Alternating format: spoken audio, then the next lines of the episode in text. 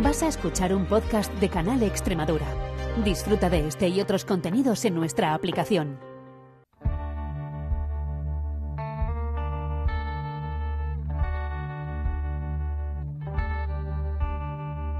Las perras de Pavlov con Olga Ayuso.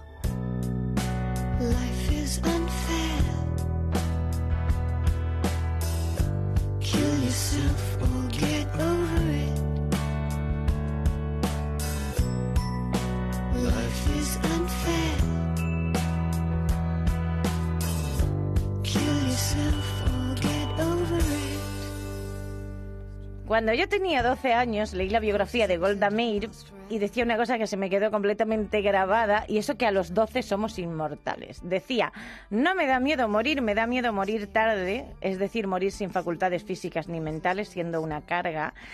En los medios de comunicación con yo creo que la misma frecuencia que se habla de adelgazar, se habla de cómo llegar a los 130 años con una memoria de hierro y sin demencia, cómo optimizar las capacidades cognitivas, diríamos en lenguaje científico, que si hacer crucigramas, que si jugar al ajedrez, que si memorizar mucho, que si leer mucho, pero luego una vez también, por ejemplo, que la actriz Karma Elías acaba de publicar un libro, ahora que puede recordar, porque tiene Alzheimer, hablando precisamente sobre su Alzheimer, con todo lo que ha estudiado esta señora, y piensa, oye, pues lo mismo no hay fórmulas milagrosas que vayan a funcionar siempre. De este tema vamos a hablar.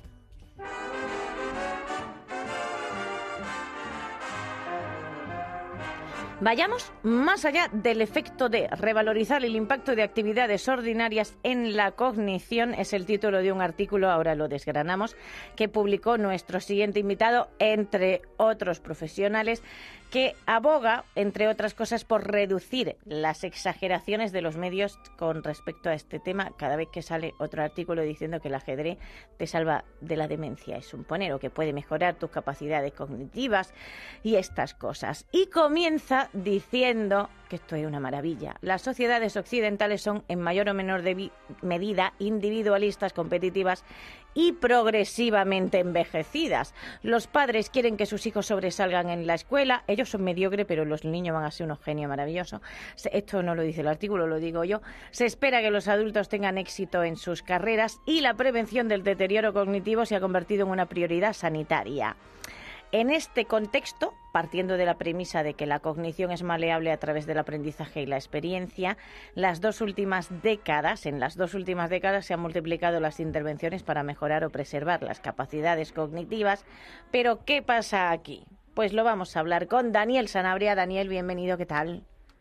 Hola, buenos días, buenos días. Encantado de estar aquí que antes de meternos en faena con este tema, yo voy a decir una cosa que creo que más o menos todas las personas con una cierta formación, que hay gente que no, pero mucha gente que sí conocemos ya que hacer deporte sano, que hay que comer menos proteína animal, mucha más legumbre y verdura, que leer viene bien para casi cualquier cosa así en general y que tocar un instrumento también sería una cosa maravillosa, pero no nos da la vida.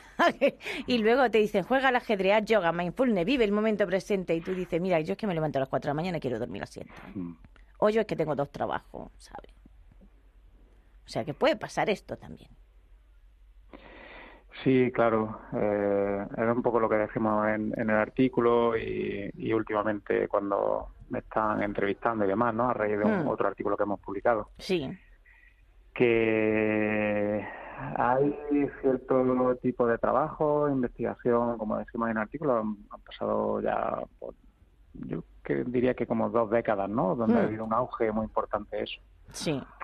Y bueno, eh, si ahora me preguntasen, oye, ¿qué actividad de las que vemos en los medios de comunicación, en artículos científicos y demás, está realmente probada, ¿no? Para mejorar mi cognición o la de mis hijos. Hmm o la de mayores, ¿no? Para evitar el declive y demás. Sí.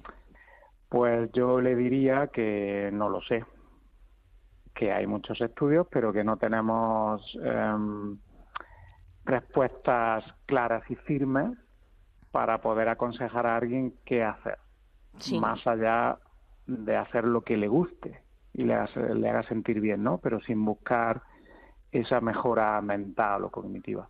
Sí, Sí, es que estaba yo pensando en que también habría que cambiar ciertos condicionantes eh, porque eh, si no tenemos tiempo de, o sea, eh, condicionantes hasta socioculturales, Daniel, porque dice, leer es muy bueno, pero tenemos unos índices de lectura nefastos. Tú eres de Andalucía, yo soy de Extremadura, los índices de lectura son nefastos. O sea, que si comenzamos por la base, lo mismo luego ya podemos empezar a hablar de habilidades cognitivas, ¿vale? Pero eh, a mí me hace eh, gracia porque es verdad que hay políticas públicas destinadas a esto. Claro, claro. Tú has, has apuntado una cosa muy interesante, ¿no? Que al final, eh, no, solo, no solo lo decimos nosotros, ¿eh? hay más trabajos y más investigadores que van en la misma línea, que se Hmm. está poniendo mucho peso en esa mm, supuesta maleabilidad de la, del funcionamiento cognitivo, que, que partamos de la base que yo no estoy diciendo que no sea posible, ¿eh? Sí.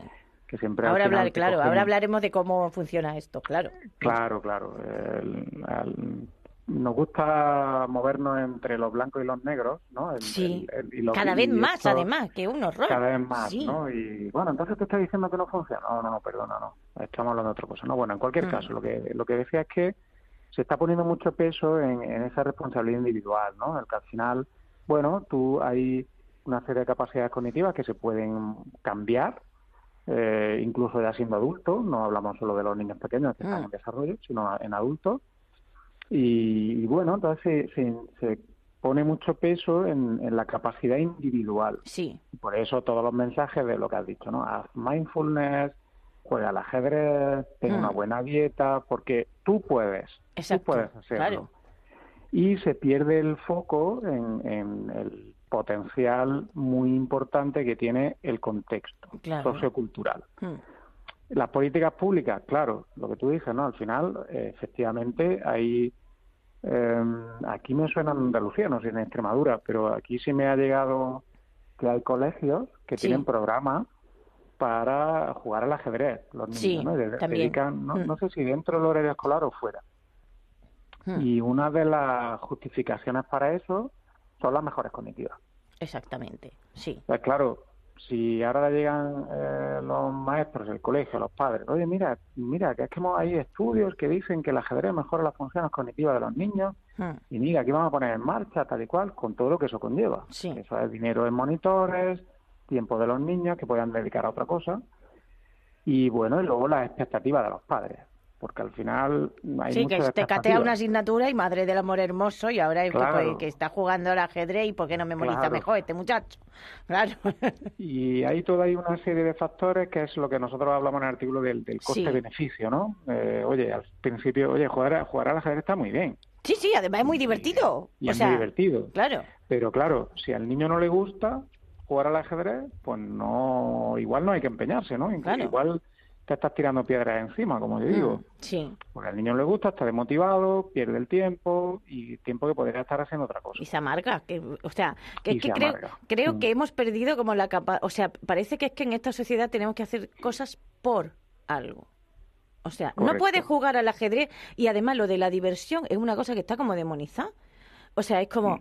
eh, yo leía hoy una cosa que era como, vamos a hacer un taller de cestería porque hacer cestos te conecta con tu esencia. No, ¿qué, qué, qué conecta con tu esencia? Ni- Es divertido. Vamos a hacer cesto porque hacer un cesto y luego llevártelo para tu casa para coger seta en el campo, pues es divertido, ya está. O sea, jugar al ajedrez, pues si te gusta es divertido. Hacer deporte, pues también es divertido. Mm, y esas cosas, o sea, y leer es muy divertido, pues ya está. Es que yo a veces también tengo la impresión, Daniel, que es que es como que yo no sé si estas cosas se hacen para que eh, rindamos, oh, vamos a rendir. No sé si es como la cosa altruista de para que, que tam- altruista tampoco es, para que seamos menos Mm. dependientes en la vejez, que luego digo tan altruista tampoco es porque la sanidad se paga. ¿sabes? O porque queremos aumentar el rendimiento del trabajo, que también ocurre en la empresa, mm, y, y estamos debajo de un cartel que dice bienvenido al capitalismo. A ver, es- esto es una cosa que yo también comento mucho y, y aquí también me gustaría aclarar que es opinión, ¿no? A mí siempre Sí. hablo así con, bueno, tanto con compañeros en el mundo académico como fuera del mundo académico, familia, ¿no? Hmm. Me gusta diferenciar entre lo que es la opinión Y lo que es la, lo que, lo que, son lo que los está datos, demostrado, ¿no? exactamente. La, la evidencia, ¿vale? Claro. Lo que tenemos. Entonces aquí hay, hay una cosa que yo comento mucho, que es, por supuesto, mi opinión, Mm, es que cuando escuchamos eso, eso que tú has leído esta mañana, por ejemplo, ¿no? O Sí. escuchamos a psiquiatras reconocidas, eh, a neurocientíficos, neurocientíficas Hmm. reconocidos, dar mensajes de cómo mejorar y que tú tienes que hacer esto para mejorar y demás. Sí, Claro, ahí el, el- el objetivo de ese mensaje es, por supuesto, muy loable porque lo que se trata es de mejorar el bienestar de las personas. Entonces, el- el- Mm. la intención es muy buena, sí. ¿vale? Ahora, El ¿qué pasa? Que ahí claro. hay un trasfondo muy sutil que es lo que tú has dicho, que es el capitalismo, ¿no? Que al final, mm, ¿qué es lo que busca? Rendir más, rendir más, Sí. producir más y, y toda la cultura de lo individual, la responsabilidad individual. Mm. Y claro, mm, eso si a ti te va bien, te va bien, pero si no te va bien, mm, imagina, por ejemplo, una persona que tiene depresión Sí, y no hace nada más que ver mensajes que le dicen que el ejercicio que si quieres puede. es bueno para la depresión, que el mindfulness ta, ta, tal, que tú lo Claro. que tienes que hacer es la... Claro, pero él dice, y para no, ti es un no esfuerzo ímprobo apetece. levantarte de la cama, ¿sabes? O sea, Claro. cuando te levantas de la cama es como Dios, soy una diosa. Claro, ¿sabes? y O sea, bueno, claro. Y Estoy poniendo un caso extremo, ¿no? Una Mm. persona que tiene una patología mental, pero no tenemos que irnos a eso. Podemos ir lo que tú has dicho. Oye, es que yo me levanto todos los días a las 4 de la mañana, cojo Sí. un camión y llego reventado a la hora de comer y a mí no me apetece jugar al ajedrez o salir a hacer ejercicio. Sí, ni leer ni nada, vete a ver la tele. Ni leer ¿sabes? ni O nada, sea, ¿no? Entonces, a lo mejor, claro, Eh, lo o que sea, tengo que hacer es que mi jefe... mm, claro, cámbieme primero las condiciones laborales. Correcto, ¿vale? Entonces, bueno, es ese equilibrio a veces difícil entre la responsabilidad individual y el contexto. ¿no? Exactamente, sí. Que además es verdad que habéis querido revisar estas afirmaciones porque normalmente se convierten en algo que forma parte de la cultura popular. Ya no vamos a la opinión, vamos a los hechos. Em, porque eh, a, a mí, Daniel, me flipa ver cómo la gente hace yoga, que es una cosa muy alejada de nuestra cultura occidental. Sinceramente, porque le han dicho que es bueno. Levantar pesas no, pero el yoga es bueno, ¿vale? Una Mm. cosa que tú dices, Dios mío de mi vida. Entonces, ¿qué sería? eh, bueno, creo que voy a empezar un poco por el principio. O sea, el cerebro es un músculo. O sea, se expande, se ejercita, se mm, mejora, eh, tiene algún límite, estas cuestiones. A ver, la metáfora del cerebro como músculo se utiliza en todo este tipo de, de investigaciones Sí, y realmente el cerebro no se puede interpretar como un músculo como puede ser eh, el bíceps. sé, que se te pone duro cuando hace si carne bíceps. Sí. vamos más allá podemos decir el corazón, ¿no? Como que Claro. el corazón tú lo entrenas y genera adaptación y demás. Mm, Ahora, dicho esto, ¿el cerebro es plástico? Sí, claro. Vale. Si yo, eh, yo le pongo, el otro día daba clase, ¿no? Un máster de, de ciencia de actividad física del deporte. Le ponía el ejemplo de estudios, recuerdo un estudio donde ponían a la gente a jugar malabares. Claro, Gente que no sabía jugar malabares y se pone a jugar malabares. Y en tres, cuatro semanas su cerebro cambiaba. claro. Y Y saben hacer malabares, claro, porque Y hay una curva de ahora. aprendizaje, exacto. Claro. Eh, ¿Qué implica eso más allá de yo saber jugar malabares? O sea, mi cerebro ha generado seguramente Hmm. una- mm, nuevos patrones de conectividad que hacen que tú hayas aprendido ese, esa pauta de movimientos que te llevan a poder controlar dos pelotas en el aire, lo que, lo que sea. ¿vale? Hmm. Pero eso, ¿qué implica en otras cosas que no tienen nada que ver con los malabares? Claro, Pues eso es lo que está en cuestión. Exactamente. Posiblemente, pues no, tú aprendas a jugar malabares, claro. pero no otra cosa, ¿no? O sea, sería una cosa como si eh, para mejorar la plasticidad del cerebro es bueno ir aprendiendo cosas sucesivas a lo largo de la vida, pero que tampoco implica que a ti te vaya a salvar de una demencia o de un Alzheimer. Pues eso es lo que está en cuestión. Claro, Eh, que es lo si que habéis abordado en el claro, artículo, además, el decir, oye, vamos a coger Claro, esto con es- pinza. Mm, A ver, mm, que no hay que no hay que ser con- contundente en decir que no tampoco, ¿vale? Ni, Vale. ni en que sí, ni que no, se A ver, sabe exactamente. Que... No se sabe, posiblemente, a ver, por ejemplo, la educación. La educación, o sea, el, el- el- el estar educado, seguir un, un- una serie de años en el sistema educativo, Mm, educarse, ¿no? Lo que es Sí, sí, formarse sí. y demás, bueno, pues parece que está relacionado con una mejor, menor prevalencia de demencias y tal, lo que se llama Mm. la, eh, la reserva cognitiva, ¿no? Exacto. Que no sé Mm. si has oído hablar de eso, ¿no? Sí, sí, Entonces, sí. bueno, o sea, hay una serie de cosas que parecen, Sí. la dieta, por ejemplo, ¿no? Pues parece una dieta mediterránea, Mm. pues favorece el metabolismo y el envejecimiento saludable y no sé qué.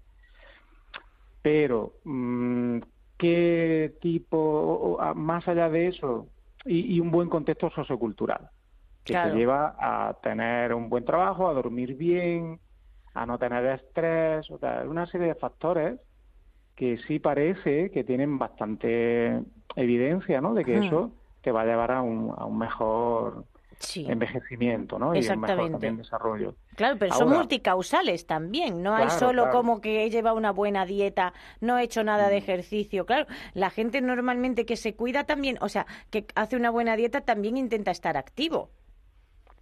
¿Sabes? Claro, Cosas de estas, aquí- claro. Y luego o lee, o claro, pues a Claro. mayor nivel socioeconómico, mayor nivel cultural, muchas veces también, porque tienen más acceso a... Correcto. Claro, entonces... Claro, Es- es, es que es muy complicado. Son Claro. establecer relaciones causales. Yo recuerdo un estudio que también, que por cierto es, es muy poco citado por los que más publican Mm. en el área este del ejercicio físico. Sí, Un artículo que, que a mí me resultó muy llamativo y vi cuando no lo citaban digo qué raro, ¿no? Entonces claro, no lo citan porque no va a favor de lo que de su hipótesis. claro.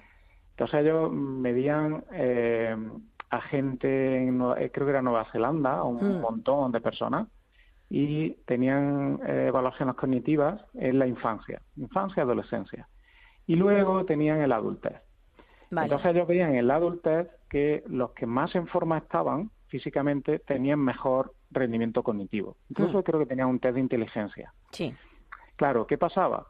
Que ellos veían que cuando miraban hacia atrás y veían los registros que tenían en la adolescencia, lo que veían es que esa gente que luego tenía mejor forma física y mejor cognición, lo que le pasaba es que tenían mejor estatus socioeconómico en la adolescencia, eso les llevaba a tener más herramientas para cuidarse, claro, más formación exactamente. Y claro, al final, si tienes mejores herramientas, mejor trabajo, pues tienes más tiempo para hacer ejercicio físico y estás en mejor forma física. Claro. Y tienes más tiempo para ves. leer y para ver cine y para Claro. te- quedar con tu para- amigo. para claro. formarte, para, claro. Entonces, al final, si tienes, eh, el- o sea, la, la relación que tú ves en la adultez no se explica porque estés en mejor forma física en ese momento y eso te lleva Hmm. a mejor cognición. No, no. Es que tenías mejor cognición, mejor estatus socioeconómico y eso te ha llevado a estar mejor físicamente. Exactamente. Hmm. No es la causa no es el que estás mejor físicamente te lleva mejor cognición, sino un poquito al revés. Sí. Y hay porque eh, yo a veces pienso como que en los artículos que se publican, lo digo porque claro, vuestro artículo precisamente es como una revisión de eh, un ojo, vamos a ver qué está pasando aquí. Yo no sé si hay modas, que yo supongo que sí, que en la literatura científica pasa lo mismo que en la literatura normal, que hay modas, o sea, se pone de moda el vamos a investigar sobre por qué el yoga es bueno para la vejez, es un poner o jugar a videojuegos o el mindfulness o yo qué sé, para mejorar la función cerebral y a lo mejor no que es una cosa que veis aquí, no se hacen los estudios con el rigor que se mm, precisaría. Pues sí, yo creo que la moda viene desde hace pues unos 20 años. Madre, quizá. o sea, ya no, es una que- moda, ya es una cosa asenta. Es, ha ido in- increciendo. Vale. De, de hecho, cuando nosotros hemos analizado la revisión en, en el ejercicio físico, Hmm. por ejemplo, y el, Sí. el cognitivo, o sea, tú lo que ves cuando miras el número de artículos es que todo ha subido. O sea, todas Vale. las disciplinas, porque bueno, se publican muchos artículos ahora y eso tiene una serie de problemas que igual da para otra entrevista, ¿no? Toda Sí. la problemática de la, Uf, de sí, la publicación científica. exactamente. Pero bueno, es verdad que lo que vemos, lo que hemos visto nosotros es que la literatura en ejercicio y efectos a nivel mental, cognitivo y cerebral, el crecimiento ha sido, si cabe, más exponencial. O sea, el Vale. exponente es más grande. sí. Entonces eso lo que te está diciendo es que hay un interés mayor. Claro, ¿qué pasa? Eh, en el mundo científico, y aquí un breve paréntesis para que un poco la gente entienda ¿no? cómo funciona el, el mundo académico. Sí. Al final estamos muy presionados para publicar, todo los que exactamente. empiezan Mm, mm. para publicar. Yo tengo suerte, ya tengo unos años y, y tengo una posición estable en la universidad, entonces no tengo esa presión, pero bueno, a veces también la sientes, ¿no? Sí. Porque, bueno, Sí, sí, sí. proyectos Yo tengo amigos mm, que están empezando a ser profesores universitarios, que a lo mejor llevan tres o cuatro años, Y es una locura, es una locura. Y han- ha, ha habido escándalos con literatura, con Sí, revistas sí. científicas, que yo ni me he enterado de qué ha pasado, porque no, mm, o sea, es como si me estuvieran hablando en marciano, pero eh, por lo visto ha sido un horror todo, ¿sabes? O sea, que es de verdad. hecho, ahora, sí, estos días ha habido Sí, movimiento una- la gente, sí. Claro, una revista científica Mm. muy importante que resulta que ahora no puede citar no sé qué porque la cosa va por citas de una cosa que, que esto hay que explicarlo mejor porque si no los oyentes van a decir de qué están Sí, hablando de sí, dos. un poco- Un poco jaleo, exactamente. Hay que publicar en revistas científicas y, hay- Correcto, y entonces- conseguir que la gente te cite los artículos en otras revistas científicas. Correcto, eso es- ese es el objetivo. Y claro, hay una tendencia a publicar lo que es más llamativo, los resultados positivos, lo que es atractivo. Porque Claro. claro, si tú publicas el ejercicio, no hay evidencia de que el ejercicio, eso no es llamativo. Ahora, el ejercicio mejora la memoria en personas mayores. Eso tiene mucho impacto, tanto Claro. mediático como en el campo científico. Claro. Entonces, si tienes en cuenta eso, claro, tienes en cuenta la presión eh, para publicar, tienes en cuenta que hay una tendencia a publicar lo que es más llamativo y lo que sale y lo que muestra un efecto, pues tienes un caldo de cultivo que hace que igual se publiquen cosas que con un poquito menos de rigor. Hmm. Mm, Y entonces los resultados, las conclusiones que te puedes sacar de esos estudios, pues son muy pocas, porque la calidad no es muy buena, ¿no? Es como eh, yo el ejemplo que le pongo, que creo que se entiende bien, le pongo a mi alumno, es como, a ver, si yo tengo que reformar mi piso y yo quiero hacer una cosa muy chula, ¿no? Entonces Sí. llamo a un, a un aparejador, un arquitecto, arquitecta, empresa de reforma y me dice, mira, eso que tú quieres hacer cuesta 50.000 euros Hmm. para que se quede como está en el proyecto. Entonces, ese sería la investigación, ¿no? Yo, oye, yo Sí. quiero, tengo una idea, tengo una hipótesis, ¿cómo tiene que hacer mi investigación para poder responder a esa pregunta adecuadamente, Hmm. que lo que yo pueda concluir me dé información, de, ¿vale? Entonces, eso cuesta 50.000 euros la reforma. Y ahora yo le digo a la al, a- al que me está haciendo la reforma, digo, mira, es que yo tengo 20.000 euros solo, o 10.000. Hmm. Y esa persona me insiste y me dice, mira, con 10.000 euros no Pues no a vas a poder parte. hacer lo que pone ahí en el proyecto. Hmm. Pero yo me empeño. Claro, ¿qué pasa? Pues, que me lo va a hacer. Pero, Pero cuando venga alguien a ver mi casa, va a ver que los azulejos, la calidad no es la misma que la que yo le enseñé en la foto. Y yo le Hmm. digo, bueno, ah, pero no mires tanto, hombre, está muy chulo, ¿verdad? sí. Y bueno, sí, pero no es lo que ponía en el proyecto, ¿no? Entonces, un poco la investigación pasa eso. Yo tengo una idea y esa idea, pues, necesita mm, reclutar, mm, pongamos, 300 personas para mi experimento, para Vale. yo poder concluir algo de ese estudio, para obtener información válida, digamos, Mm. que realmente me diga algo sobre el fenómeno que yo estoy estudiando. Sí. ¿Qué pasa? Que tengo si 90, reclutar- bueno. Claro, claro. Que tengo 90, bueno, 90 ya estamos poniendo eso Ah, es sí, una muestra grande. que claro. Tenemos 50 Vale. O 40 o 50. Entonces, claro, ¿qué mm, lo hago el estudio? Mm, ¿Qué concluyo de 40? Pues posiblemente nada. No puedo concluir ni, ni a favor de mi hipótesis ni en contra. No puedo concluir nada. Sin embargo, se publica. Hmm. Y la conclusión es que sí. Y luego llegan otros, intentan hacer lo mismo y no sale. Ya empieza el debate. Sí. Y así, así vamos. Sí, ¿no? Y luego llega y los medios de comunicación, además que no sabemos leer estudios, ¿qué pasa? ¿Sabes? Porque de Mm. metodología no tenemos ni idea. De pronto publicamos cosas como el gazpacho mejora la... Esto, lo- esto lo he leído yo, Daniel, ¿vale? El Ostras, gazpacho mejora la cognición. Y tú dices, vamos a ver, no, el gazpacho es verdura, comer verdura está bien, el gazpacho está rico, no hace falta ponerle eh, más atributos a la comida, que te coma la verdura, aquí yo... Ostras, eso no lo conocía, eso me lo tenés que mandar. ¿Sabes? Pues, pues esto lo leí yo hace un montón de años que yo era, ya me Sí, reía, sí. porque digo, mira, ¿sabes? O sea, eh, esto es como lo del vino es bueno para el corazón, que salió el otro día una sumiller diciendo, vamos a ver, no te venden vino en la farmacia, el vino no es bueno para el corazón, el vino mm. está rico si no eres alcohólico y claro, la mujer lo decía todo muy, dice, y si no tienes problemas y si no, dice, pues y, y con mucha moderación y tal y cual y tal, pero y yo decía, pues también es verdad, o sea, que es... Sí. mm, que, que yo creo que el problema, eh, hay un problema que se retroalimenta aquí en esto que habéis investigado, que es la eh, presión que se tiene por publicar, etcétera, etcétera, y luego eh, los medios de comunicación que publicamos cualquier cosa, que publicamos cualquier cosa porque porque queda bonito. Ahí lo decimos en, en el trabajo, ¿no? Sí. Y yo lo he dicho hace poco en una entrevista también, Hmm. que así en, en un medio, ¿no? Generalista. Al final creo que lo que ocurre son varias cosas. Una de ellas, primero, yo soy de la opinión, Sí. igual esto es una opinión, Hmm. igual hay gente que piensa diferente, que no veo problema en que se publique todo.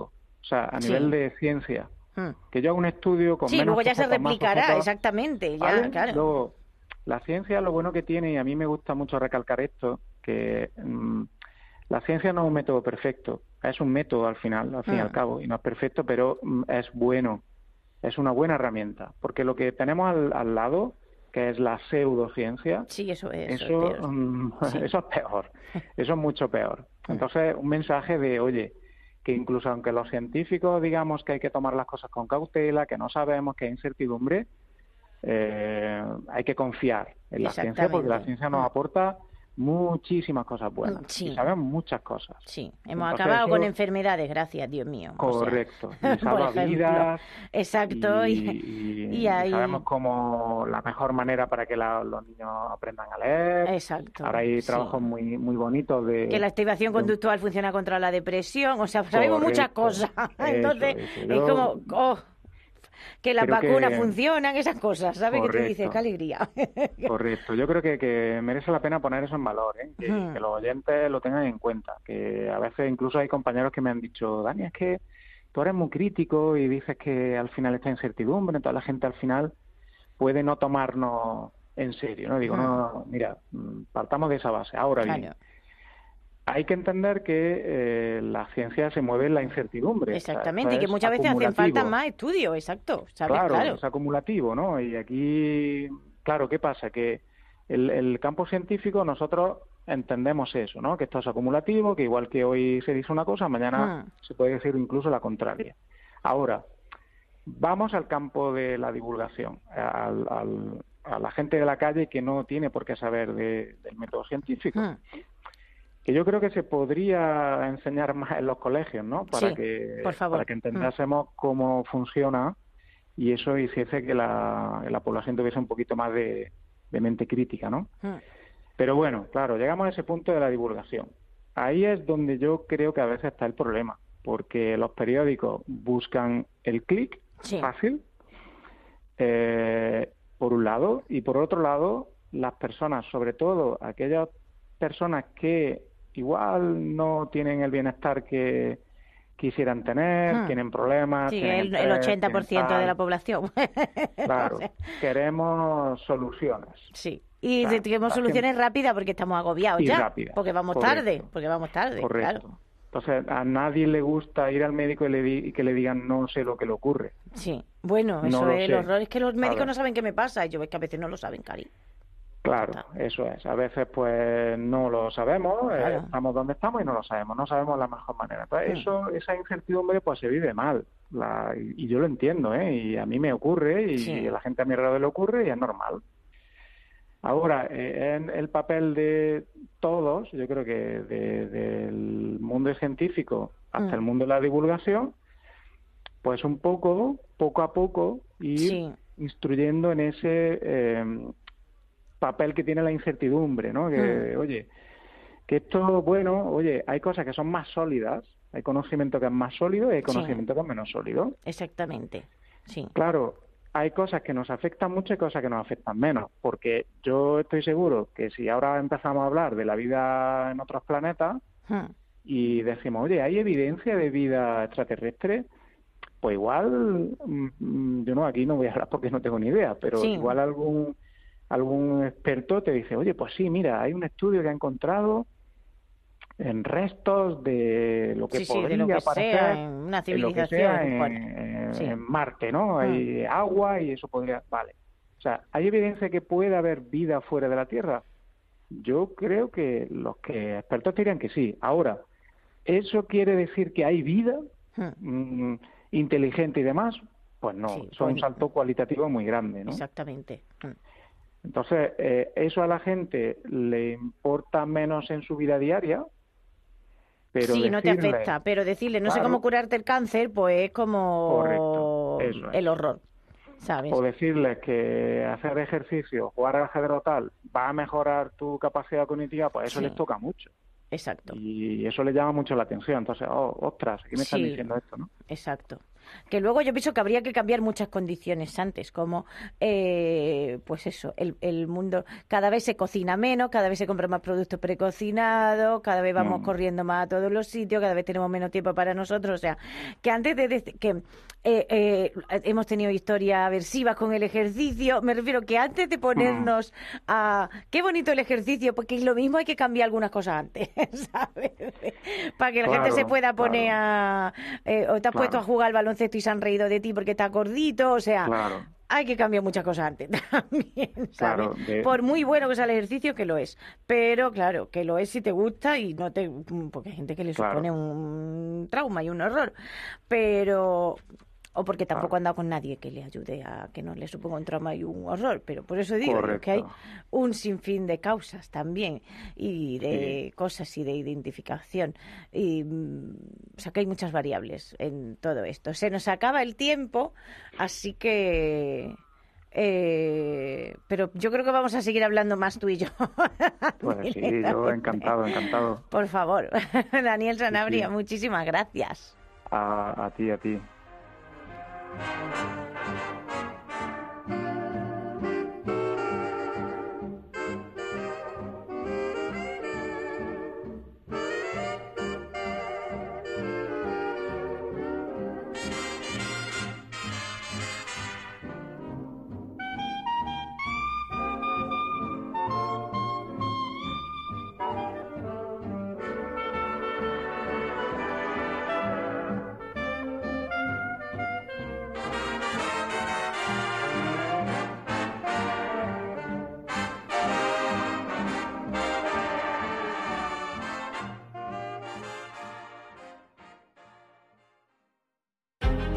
escuchado un podcast de Canal Extremadura. Disfruta de este y otros contenidos en nuestra aplicación.